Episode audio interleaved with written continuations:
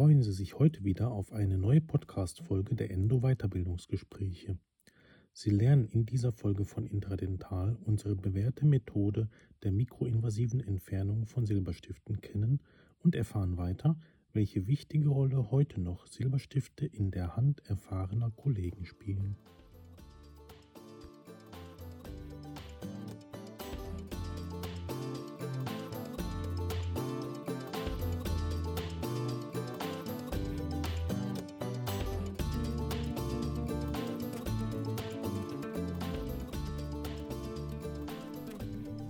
Herzlich willkommen bei Intradental, dem Podcast für Ihre Praxiswissenschaft. Mein Name ist Thomas Lang und heute sitze ich wieder hier mit Friederike Kersting am Ende eines langen endodontischen Behandlungstages.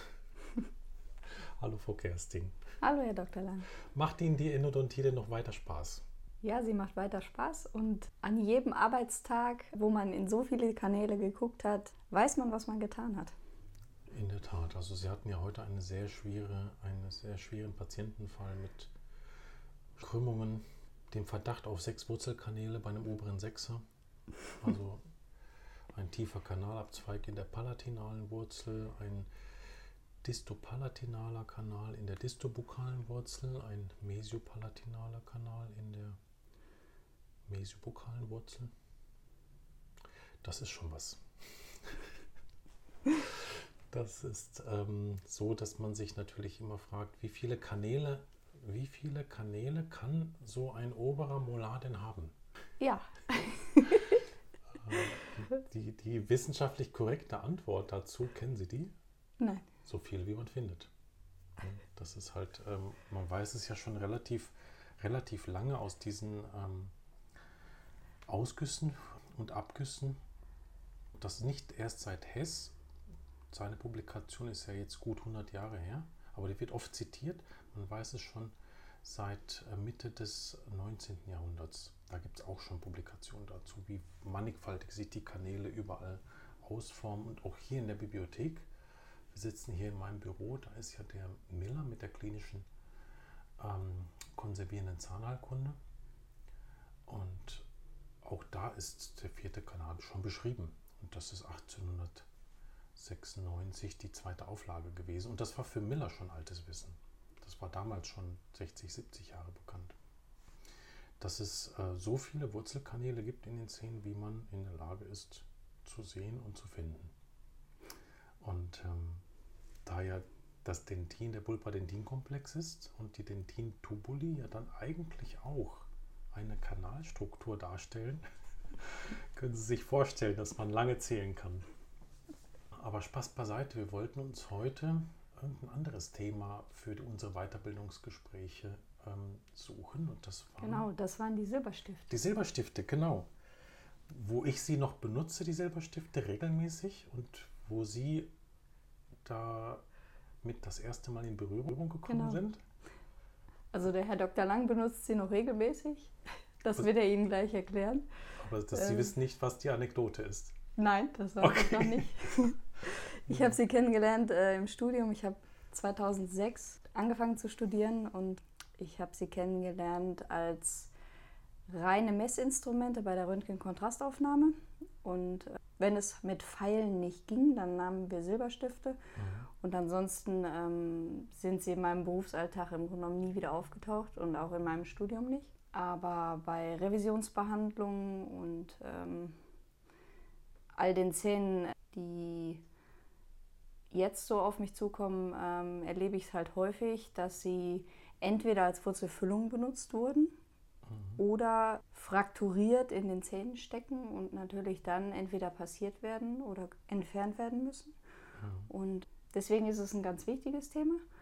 Und auch heute hat Herr Dr. Lang wieder einen großen langen Silberstift, der auch schon versucht wurde zu, zu entfernen und äh, dabei frakturiert ist auf der Hälfte der Strecke und den er aber sehr gut passiert hat und in das Kanallumen luxiert hat, der sich dann ganz einfach aus dem Zahn hat entfernen lassen. Ja, ja, das, das war von einem, denke ich, recht talentierten Zahnarzt überwiesen, ein Fall, der schon eine Revision gemacht hat, aber eben diesen Silberstift durchziehen, ja, im in der Mitte des Kanals abgerissen hat, muss man sagen. So sah es ja. ja im Röntgenbild aus. Und das ist jetzt eine Methode, die ich, die ich gerne anwende, wenn es darum geht, ähm, auch Fragmente, Instrumentenfragmente aus dem Wurzelkanal zu entfernen. Da kann ich nur den Verweis machen auf den Podcast, den ich mit Ihrem Kommilitonen, dem Dr. Nguyen, aufgenommen habe, mhm. äh, vor einem halben Jahr oder so, äh, wo wir uns über die verschiedenen Methoden der Fragmententfernung unterhalten haben. Ich finde das immer richtig grausam zu sehen, ähm, wenn der Zahn dann ähm, total zerbohrt wird nur um jetzt ein kleines Problem, nämlich ein abgebrochenes Instrument oder in dem Fall ein abgerissener Silberstift zu entfernen, dass man sich eine Staging-Plattform macht, also wirklich einen geradlinigen Schacht ähm, präpariert, um dann um den, um, das, um den Silberstift herum oder das Fragment herum herumzuschallen, um dann eine Hülse drüber zu kleben oder ein, ähm, eine Schlinge drüber zu legen und ähm, dann das Ganze herauszuziehen, weil ich versuche dort äh, möglichst wenig Zahnsubstanz zu opfern im Rahmen des Vorgehens. Und das gelingt bei Silberstiften besonders gut durch den Bypass, weil Silber ist ein weiches Metall. Ähm, die, insbesondere die Carbonstahlinstrumente können sehr gut ähm, das Silber auch zersparen. Und das Tolle ist, Silberstifte sind nahezu perfekt rund und Kanäle sind nie perfekt rund. Und äh, Silber ist auch ein hartes Material, sodass es nur wenig Bindungspunkte gibt. Weil der Kanal ist ja dann nicht äh, mit der Konizität von 2% durchgängig so therapiert, dass das perfekt passt und klemmt über, über, die ganzen, über den ganzen Weg. Anders ist es bei einer Endopfeile, wenn sie bricht. Die kann sich ja mit dem Spanraum zusetzen. Da hat sie noch ein Gewinde geschnitten und dann durch einen Torsionsbruch ist sie dann abge, abgeschert worden. Das passiert beim Silberstift nicht. Der ist hier reingesteckt worden, hat ein paar wenige Bindungspunkte. Aber wo es eklig werden kann, ist, wenn die zementiert worden sind und nicht einfach nur nackt reingeschoben wurden. Und ähm, dann findet man dort eigentlich immer einen sehr schönen Pfad dran vorbei. Ähm, es macht sehr viel Sinn, sich das im Vorfeld anzugucken, wenn man die Möglichkeit hat, ähm, im 3D-Volumen sich das anzuschauen. Zu der Patientin hatten wir ein 3D-Volumen. Dann sieht man auch den zirkulären Dentinmantel um den Silberstift und auch die Stufe, an welcher Stelle die Stufe präpariert wurde und kann sich dann einen ganz guten Plan machen, ähm, über, welchen, über welche Zugangsart ähm, man dann ähm, zu einer relativ konstanten Dentindicke dann kommt nach dem Bypass. Und wenn der Bypass gelungen ist um den, um den Silberstift, dann hat man ja einen Kanal geschaffen, den man ähm, spülen kann. Und dann kann man den Silberstift in dieses Lumen hineinluxieren und einfach mit zwei Headström-Pfeilen, die man in die zwei Lumina, die man ja dann hat, wenn man ihn luxiert, dann luxiert man ihn ja von der Wand weg, an die man ihn beim Bypass ja herangedrückt hat. Und dann kann man durch zwei Headström-Pfeilen relativ einfach mit einem Zug den Silberstift rausholen. Das passiert also, das funktioniert so vorhersagbar wie das Präparieren einer Krone, würde ich sagen.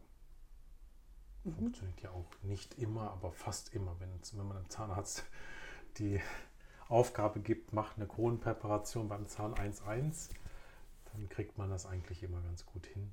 Aber nicht immer klappt das. Können Sie sich noch erinnern an den Silberstift, der hinter der Krümmung abgebrochen war, an dem Molaren 6 mhm. oder 2,6? Da haben wir den Bypass über den MB2 gemacht ja. und da war der Silberstift hinter der Krümmung mhm. abgebrochen. Mhm. Was mache ich in solchen Fällen? Es war nicht möglich, den in das Lumen zu luxieren. Dann haben wir, glaube ich, auch einen Bypass gemacht und ihn belassen. Genau, wir ja. haben Bypass gemacht, und ihn belassen. belassen. Ja. Das ist halt dann der, der Kompromiss. Man kann ihn natürlich dann so weit bearbeiten und so weit eine bürstende Bewegung machen, dass ähm, der resultierende Kanal, vor allem wenn man mit äh, größeren Konizitäten arbeitet, dass er dann nahezu ganz zerspannt ist und dann vielleicht äh, spätestens, wenn man dann mit, dem, mit der schallaktivierten Spülung arbeitet oder Schallagitation, sollte man ja eher sagen. Aktivieren tut man da nicht viel. Dass man es dann entfernt, aber sonst bleibt es halt ähm, einfach gegen die Wand ähm, gelehnt und behindert jetzt in keiner Weise den Zugang zum Apex. was ja das wesentliche Merkmal ist ähm, der Präparation mhm. und dann später der Obturation. Ja. Und kann man sich zwangsläufig immer trauen, maschinell betriebene Instrumente einzusetzen in solchen Kanälen, wenn der Silberstift belassen wird? Also, das kann man schon, aber man sollte es, glaube ich, beherzt üben.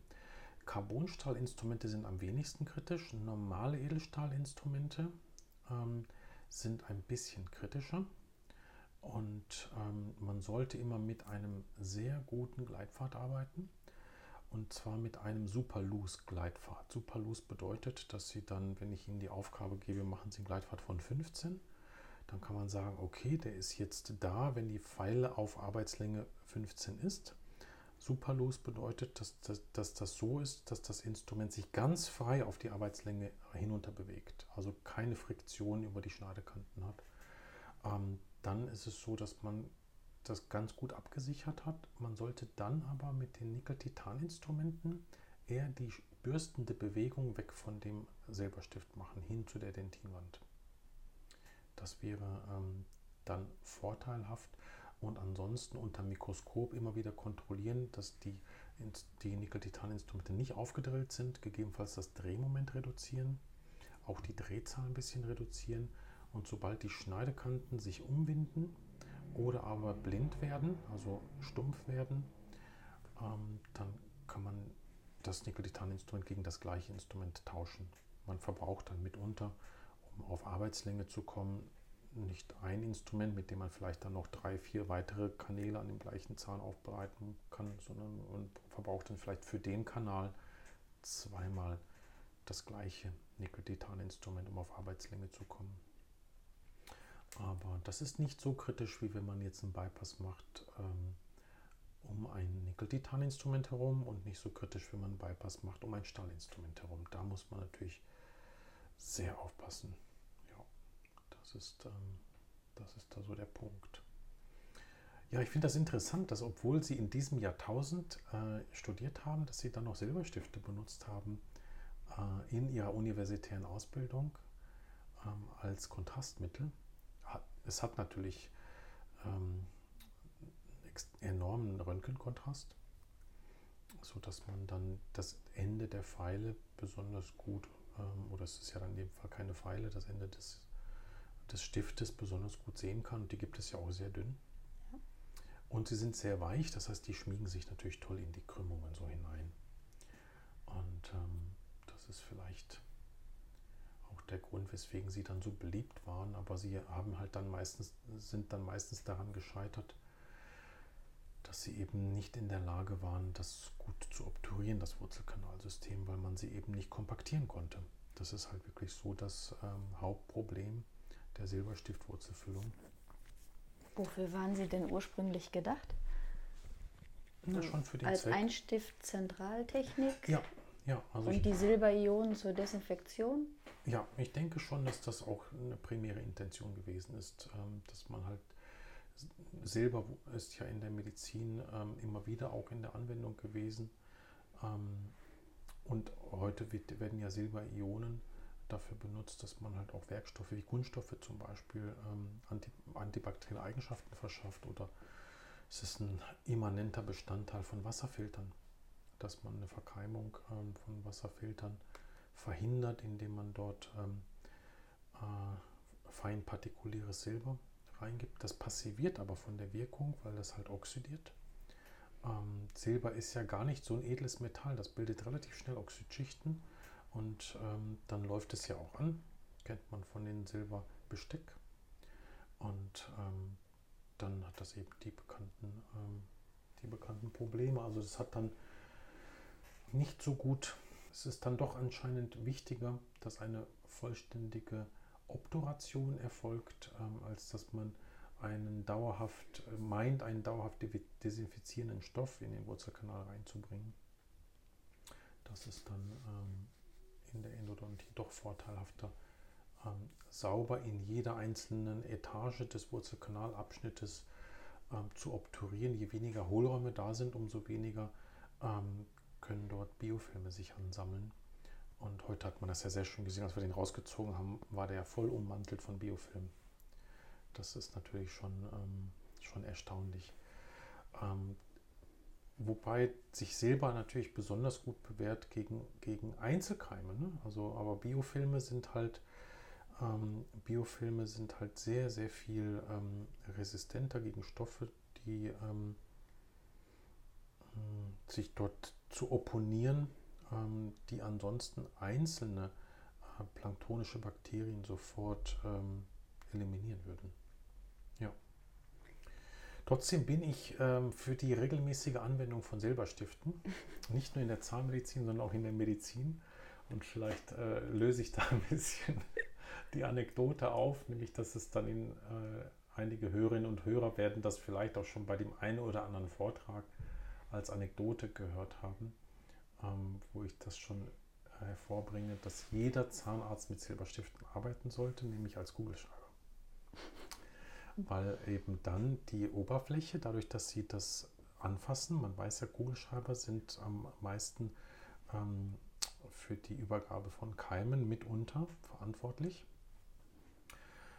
Deshalb ist ja jetzt seit Corona, witzigerweise, obwohl das ja überhaupt gar keine Schmierinfektion ist, ne?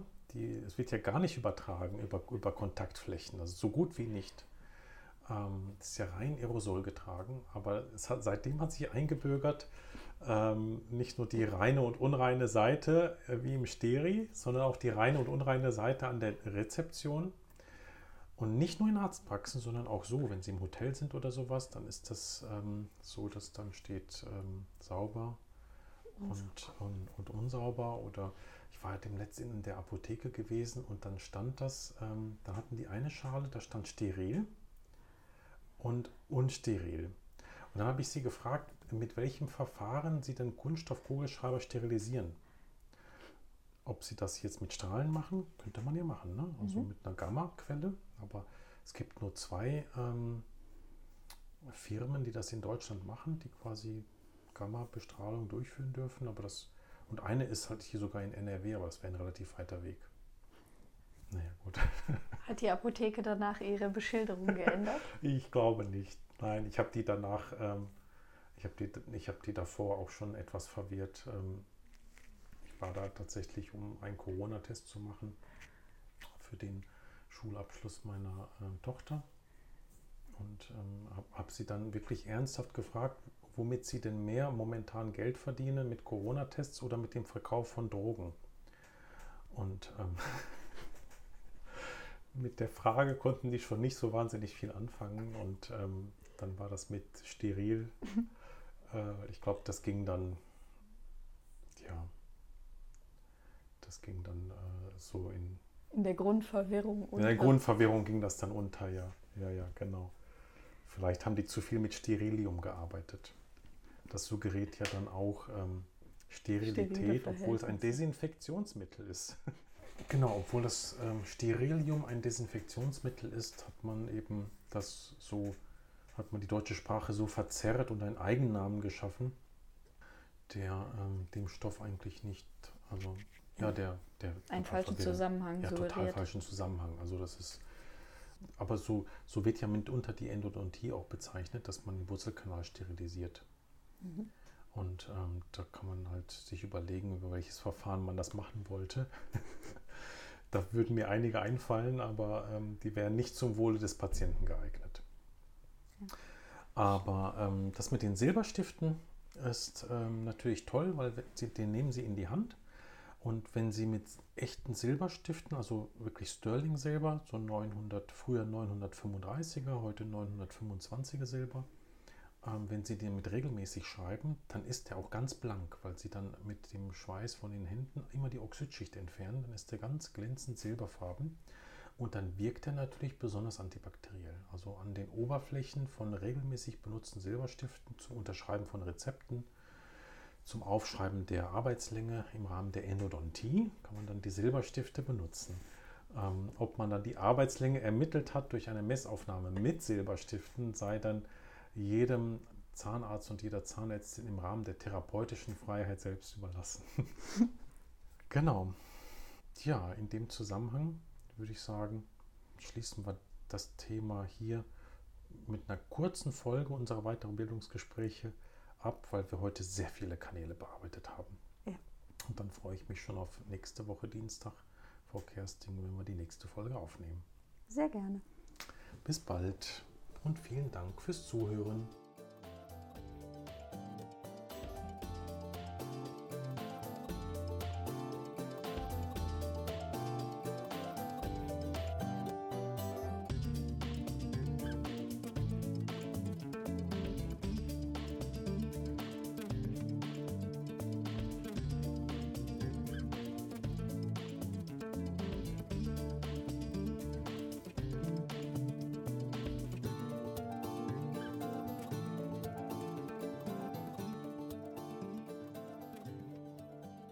Das war eine weitere Folge von Intradental. Wenn Ihnen diese Folge gefallen hat, würde ich mich sehr über eine Bewertung bei iTunes freuen. Dadurch erhöhen Sie die Sichtbarkeit für interessierte Kollegen. Noch mehr würde ich mich über ein direktes Feedback freuen. Dafür können Sie in den Show Notes auf den Link ganz unten klicken.